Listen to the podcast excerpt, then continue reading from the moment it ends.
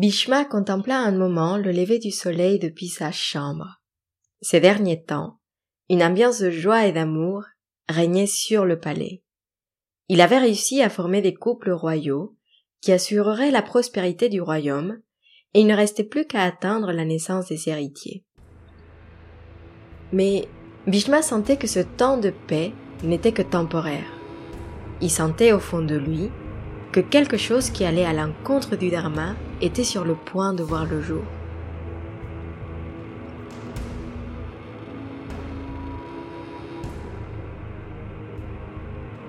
Pas loin de là, Dhritarashtra accepta amèrement le refus du trône.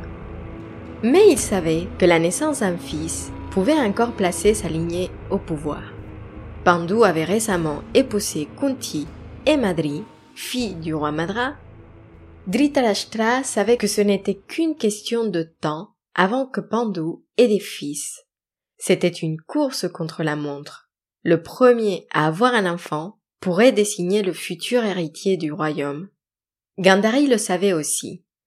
Elle, qui avait le pouvoir de donner naissance à une centaine de fils, décida de ne pas perdre de temps et fit tout pour être enceinte.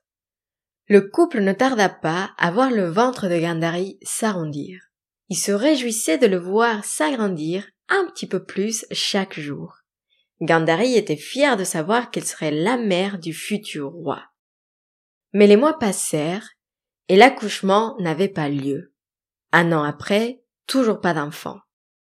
Gandhari porta dans son ventre le fruit de l'union avec Dhritarashtra pendant deux ans, vous imaginez? Et puis, un jour, elle apprit que Kunti avait donné naissance à un enfant rayonnant et beau. Pour Gandhari, c'était la cerise sur le gâteau, si vous me pardonnez l'expression. Elle était tombée enceinte avant Kunti et ce n'était pas juste qu'elle accouche avant elle. Alors, dans son désespoir, elle décida d'accoucher à l'instant même et demanda à une servante de la frapper sur le ventre avec une barre de fer pour forcer l'enfant à sortir. Un peu violent, je vous l'accorde. La femme, horrifiée par la demande, bien sûr, finit par accepter et commença à frapper. Gandhari lui ordonna de frapper plus fort, toujours plus fort, jusqu'au moment où on entendit un bruit sec. Gandhari, qui ne pouvait pas voir ce qui s'était passé, demanda si l'enfant était vivant puisqu'elle n'entendait pas de cris. Mais la pauvre femme, toujours la barre de fer à la main, ne pouvait pas parler, car elle était choquée par ce qu'elle voyait. En effet, sur le sol gissait une grande boule de fer, solide, dure, immobile. Finalement, elle put articuler quelques mots et expliqua à Gandhari la situation. Maintenant qu'on connaît un petit peu plus le personnage, vous savez que Gandhari n'est pas du genre à se laisser abattre par une situation aussi étonnante que cela puisse paraître. Elle analysa la situation donc et appela Vyasa pour lui demander conseil. Le sage, qui ne mentait jamais, rassura Gandhari sur sa capacité à enfanter. Elle avait le pouvoir de donner naissance à une centaine de fils, mais pour cela, il fallait agir différemment. Soulagée, Gandhari poussa un soupir et confia au sage qu'elle avait le désir d'avoir une fille en plus des cent fils. Vyasa lui confirma que c'était bien possible et demanda à Gandhari de préparer cent un pot rempli de ghee, donc de beurre clarifié, et d'asperger la grande boule de fer avec de l'eau froide. Au contact avec l'eau, la boule éclata en cent un morceaux, chacun de la taille d'un pouce. Chaque morceau devait être placé dans un pot de ghee où il prendrait vie et deviendrait un enfant. Gandhari s'exécuta et atteignit patiemment. Comme prédit par Vyasa, un an après, les enfants naquirent un à un. Les garçons furent nommés les Kaurava, ça y est, le mot est dit, et la fille, Dusala.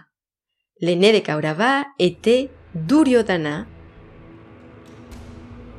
et, agissant selon la tradition, on annonça sa naissance au brahman, dont Vidura, mais les signes n'étaient pas favorables. Les brahmanes, tout d'un coup, commencèrent à crier, effrayés par ce qu'ils voyaient. Ils n'avaient jamais fait face à une naissance si menaçante pour le dharma. En effet, les étoiles annonçaient la fin de la lignée, du royaume et du monde tel qu'on le connaissait. La seule solution à leurs yeux était de se débarrasser de cet enfant maudit. Mais Gandhari avait attendu si longtemps, elle avait tellement désiré cette naissance, qu'elle fut incapable d'écouter ses mots. Duryodhana était son fils aîné, son préféré. Pour elle, c'était inconcevable de s'en débarrasser. Et alors, contre toute recommandation, elle garda cet enfant et l'éleva près d'elle. Et alors là, on vient d'assister à la naissance du personnage, vous l'aurez compris, qui incarne le mieux la dharma dans le Mahabharata. Tout ce qui n'est pas dharma, qui va à l'encontre de ce qui est juste et correct, sera représenté par Duryodhana. Mais ne perdons pas espoir, parce que, de l'autre côté, il y a eu aussi des naissances bien plus joyeuses et vertueuses que celle-ci. C'est justement la naissance des Pandavas que je vous raconte dans le prochain épisode.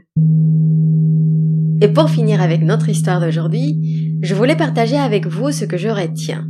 Parce que, quand on regarde la naissance de Duryodhana, elle était depuis le début remplie de violence, de jalousie et d'impatience.